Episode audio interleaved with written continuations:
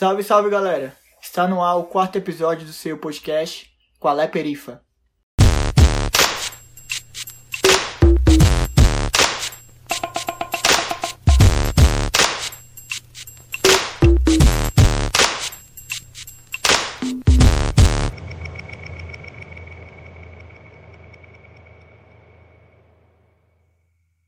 Salve, salve família! Aqui quem fala é o Brenin e hoje a coisa tá preta. Serviço de preto? Denegri? Cabelo ruim? Não sou tuas negas. Amanhã é dia de branco. Inveja branca. Então, pessoal, o tema de hoje é expressões racistas. Por que desse tema? Por que é importante falar? Porque em muitas falas que a gente acaba cometendo, falando para um indivíduo, uma pessoa, a gente solta algumas expressões que, dentro de um contexto, se torna racista. Começando e exemplificando. Lápis cor de pele. A gente, no nosso processo de alfabetização, a gente tem a referência de cor de pele, a cor mais branca, a cor mais rosada. A gente não tem o marrom para simbolizar a cor de pele negra. E esse é um defeito que a gente tem no nosso processo de alfabetização, já que é, no nosso processo em artes a gente aprende a colorir, a gente aprende a desenhar e essa expressão acaba sendo naturalizada pelos professores e não cai na consciência dos alunos, porque a gente, a gente não, né? Os alunos estão no processo de alfabetização, então eles não têm essa referência e acaba sendo reproduzida de forma racista é, pelos professores. Sim, fala galera, eu sou o Luiz e que saudade de vocês, hein, meus amigos, meus ouvintes. É, o Qual é Perifa ficou um tempinho parado aí, nós desde já queremos nos desculpar por tamanha ausência da nossa rede social e sem nenhuma breve explicação, mas devido a alguns ajustes operacionais é, dentro da equipe do Qual é Perifa, nós resolvemos gravar o, os nossos episódios agora quinzenalmente. Tá? Então, ouvintes que gostam do nosso trabalho, curte o nosso podcast, nós estaremos vindo aqui falar com vocês quinzenalmente. Mas beleza, Brenin, obrigado pela deixa e vamos voltar ao nosso tema, que é o que importa. É, as expressões racistas, né, elas têm, querendo ou não, uma herança, uma herança até do processo de abolição, que é um processo, querendo ou não, muito recente na nossa história, né? E aí a gente começa também a ver vertentes do racismo estrutural, dentro dessas expressões, porque a gente vê as formas de tratamento, as relações de poder, as relações familiares, inclusive foi até o nosso o tema do nosso segundo episódio, né, onde nós tratamos de identidade, que nós falamos um pouco de como essas relações afetam sim na construção do indivíduo negro na sociedade. Então, quando a gente fala em igualdade racial, essa igualdade racial ela não vai acontecer de forma alguma se ela não vier acompanhada de hábitos. Então, o que, que eu estou querendo dizer com isso? Quando eu falo que nós temos que mudar nossos hábitos, é justamente nisso. Às vezes nós reproduzimos certas frases, certas falas com um tom não pejorativo. Só que quando a gente vai analisar de fato o que foi falado, a gente começa sim a observar que foi uma fala altamente pejorativa e altamente preconceituosa. Por exemplo, nega suja, empregadinha e cabelo exótico. Quando nós escutamos é, certas frases, certas falas, né? A gente começa a olhar assim com um certo olhar de repulsa, né? Porque querendo ou não, quando alguém se refere a uma mulher negra de negra suja, ela não está querendo dizer algo bacana, viu? Muito pelo contrário. Ela está querendo subestimar a habilidade da mulher quanto ela no papel de mulher negra dentro da sociedade. Né? Não é uma, um local de fala minha, por o fato de eu não ser mulher, mas é algo que a gente consegue sim observar. Sim, mano, e aproveitando a deixa, tem outra expressão que a gente acaba escutando que é cabelo ruim, cabelo sujo e tal. Por quê?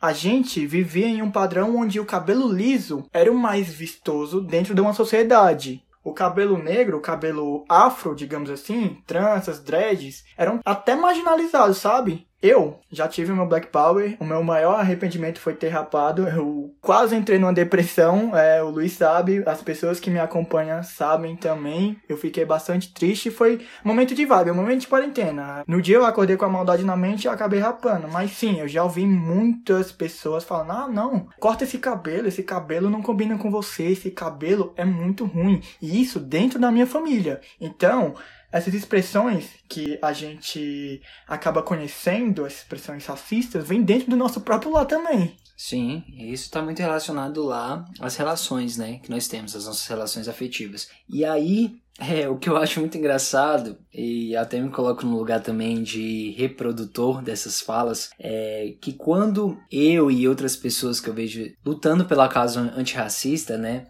antes de tudo, a gente se intitular antirracista, a gente tem que mudar o nosso vocabulário.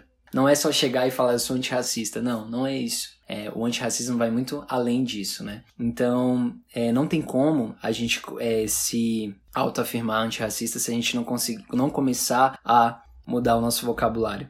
É, inclusive, eu me coloco me fazendo uma autorreflexão porque eu acredito que a educação ela tem um papel transformador na vida de qualquer ser humano e eu sou muito grato por isso, porque ela conseguiu fazer com que eu enxergasse que sim, eu estava reproduzindo falas preconceituosas, que eu estava sim reproduzindo falas racistas. E que a perpetuação dessas expressões, elas permeiam, né? A gente sabe que permeia por meio de séculos. E essas expressões racistas, elas vão dizer muito sobre o preconceito racial que é praticado aqui no Brasil né? A gente consegue visualizar muito. E aí já trazendo para os exemplos, né? Só, mas antes de falar dos exemplos, eu quero dizer também que o racismo é uma forma de verbalização. Não é só de atitudes. A gente consegue visualizar o racismo em verbalização, aquilo que é proferido da nossa boca. E agora já partindo para os exemplos das falas, e aí o Breno vai complementando também junto comigo nessa discussão. É a primeira fala típica que todo mundo usa é o quê? A coisa tá preta. Caracas, hein, Breninha? A coisa tá preta. Por que, que o preto? Se a gente for analisar nesse contexto, a coisa tá preta, a gente consegue observar o quê?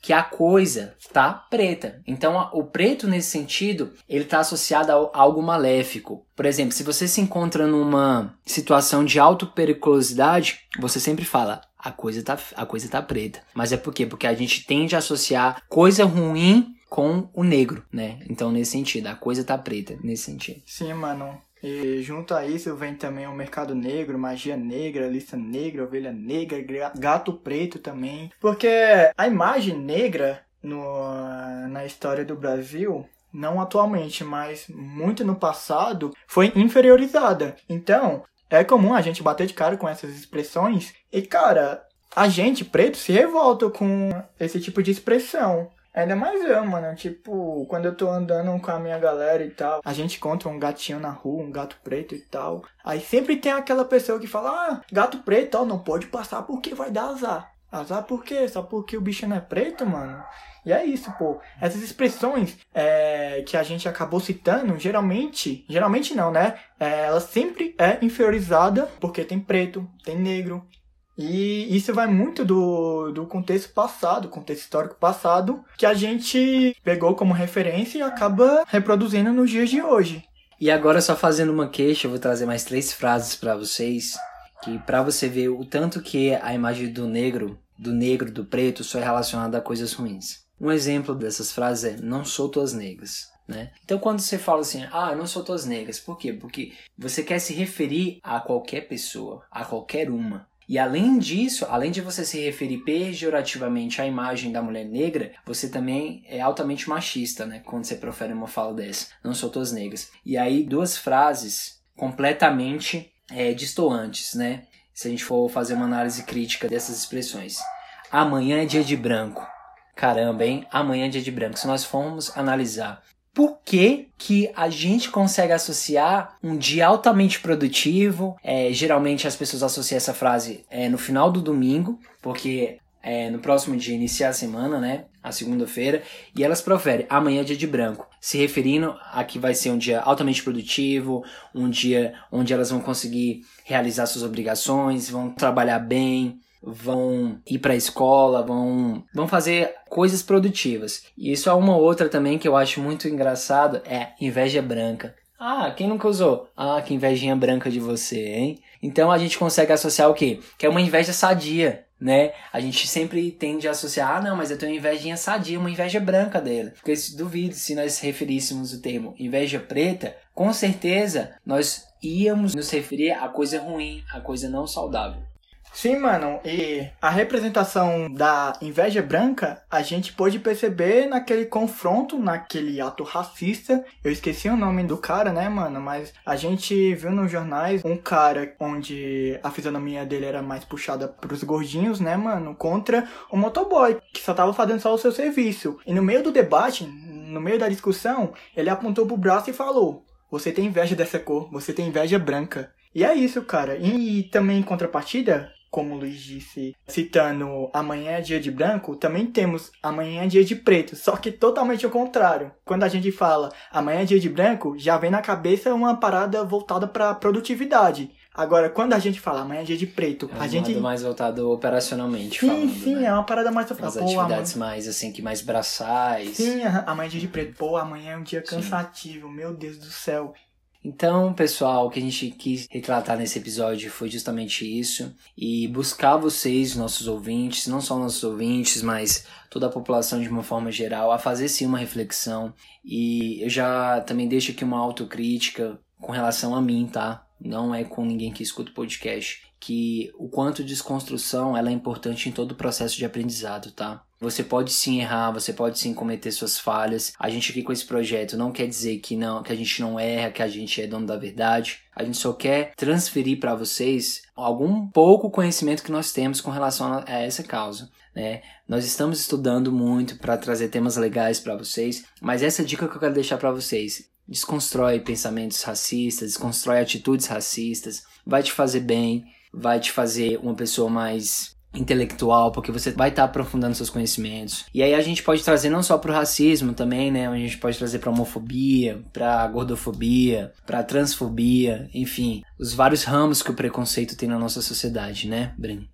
Exatamente. É um processo de construção e desconstrução também, né? Como foi dito anteriormente. É, Construção do aprendizado, né? Sim, como foi dito anteriormente, é uma parada que, de forma natural, entre aspas, está dentro da nossa sociedade. A gente só reproduz aquela parada que já aconteceu, mano. E por falta de educação, é, um norte, tá ligado? Uma pessoa é, chegando na gente e falando, não, mano, essa parada aqui não é muito legal não, velho. Você pode usar essa frase de outra forma, usando outra Isso. palavra, porque é, literalmente pode é, me afetar, tipo, afetar outras pessoas Pode ser um também. fator de reprodução, de Sim, preconceito. uhum, e como sim. você falou, né, mano, o racismo também tá dentro do verbal, tá dentro das Isso. nossas falas. É isso, pessoal. E aí, Breninho, os agradecimentos hoje vai pra quem? Ah, mano, hoje vai pro meu colega da faculdade também, Ian, Felipe Ian, meu parceiro, meu melhor amigo da faculdade, um cara que eu aprendi muito com ele, pois antes de entrar na faculdade eu tinha uma ideologia totalmente errada sobre militares, e ele é militar, saca? Morador da Ceilândia, quer dizer, ex-morador da Ceilândia, ele morava aqui, recentemente ele se mudou pro Valparaíso, e meus agradecimentos de hoje vai pra ele, o cara que tá mostrando o nosso podcast dentro do quartel, dentro do BGP, que é onde ele trabalha. E desde o dia que o bicho me falou, Brenin, esse seu podcast eu vou ouvir dentro do carro e vou passar pra todo mundo que vai estar comigo lá no quartel. Então, mano, abraços. Cara, quando o bicho falou isso pra mim, eu fiquei muito feliz e. Ianzinho, muitíssimo obrigado. Tu é foda, bicho. E aos nossos seguidores, nós queremos dizer que o quê? Hashtag voltamos, galera. Voltamos, Voltamos. estamos ativos aí novamente. E eu não posso deixar de esquecer nunca o nosso audiovisual Brian, que faz aí nossas edições, que tem nos auxiliado aí nesse processo de construção do podcast, inclusive com edições perfeitas aí, a galera tem elogiado muito, o sonzinho da vinheta, não sei o que. Então, Brian, aquele abraço pra você, beleza, meu amigo? E é isso, pessoal. Muito obrigado pela sua companhia. E encerra aqui mais um episódio do seu podcast Qual é Perifa?